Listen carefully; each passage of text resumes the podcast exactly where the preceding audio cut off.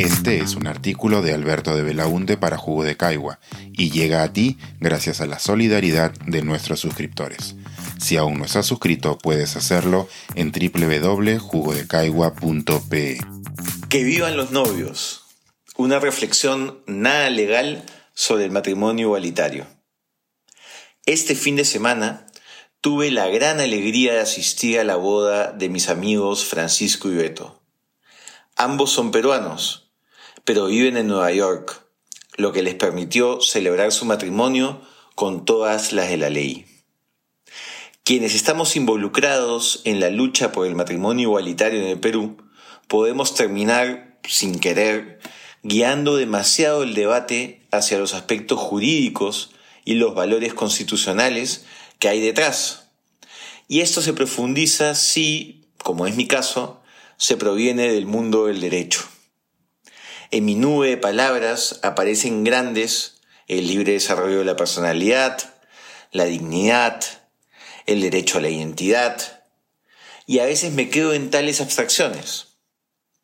Sin embargo, nada como asistir a una boda como la de mis amigos para recordar que si bien lo legal es importante, tan o más relevante son el simbolismo y el reconocimiento social que hay detrás del acto. Escuchar los votos de mis amigos fue emocionarme con la síntesis de sus nueve años de relación. Prácticamente una década de risas, preocupaciones, dolor, ilusiones, alegrías, éxitos profesionales, ritos cotidianos, manías, afectos, angustias, fiestas, frustraciones, música. Grandes episodios y pequeños momentos. Todo aquello que le da color y sabor a un proyecto de vida que es compartido por dos personas que se aman.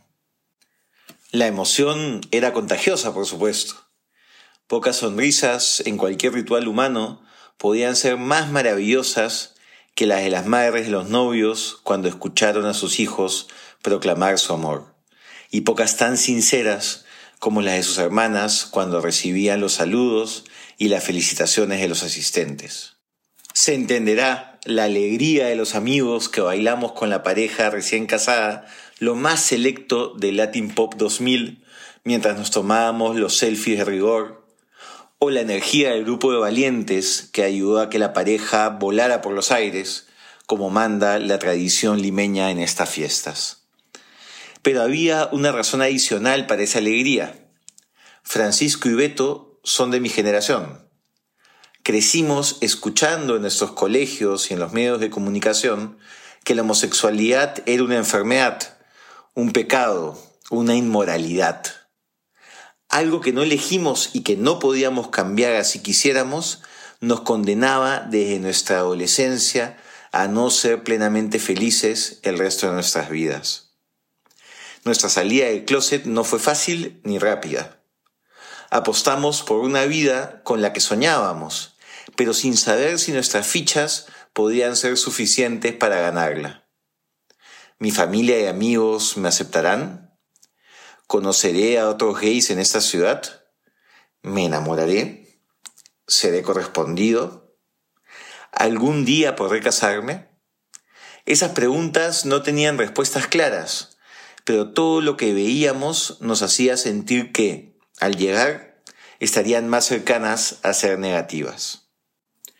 Mientras me listaba para ir a la boda, me imaginé la cara de emoción que habrían puesto sus versiones adolescentes si es que hubieran podido estar presentes en la ceremonia para vislumbrar su futuro.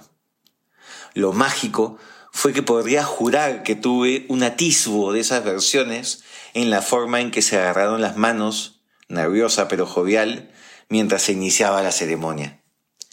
Qué privilegio fue haber sido testigo de ese momento maravilloso.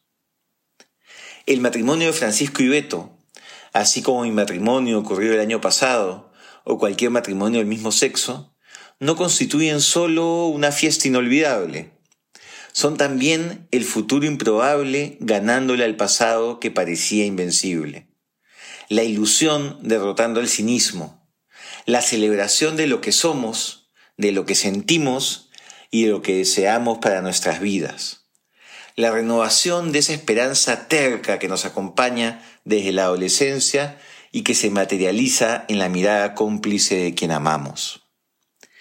Quiere el destino que más pronto que tarde estos matrimonios se celebren también en nuestro país. Porque ese amor que puede ser tan grande como para triunfar sobre todos los obstáculos, no se encuentra ni en las telenovelas ni en las ficciones cinematográficas. Está en esos amigos míos que se dijeron que sí y en todas las parejas que siguen soñando con que nuestro país les permita hacerlo. Este es un artículo de Alberto de Belaunte para Jugo de Caigua y llega a ti gracias a la solidaridad de nuestros suscriptores. Si aún no estás suscrito, puedes hacerlo en www.jugodecaigua.pe.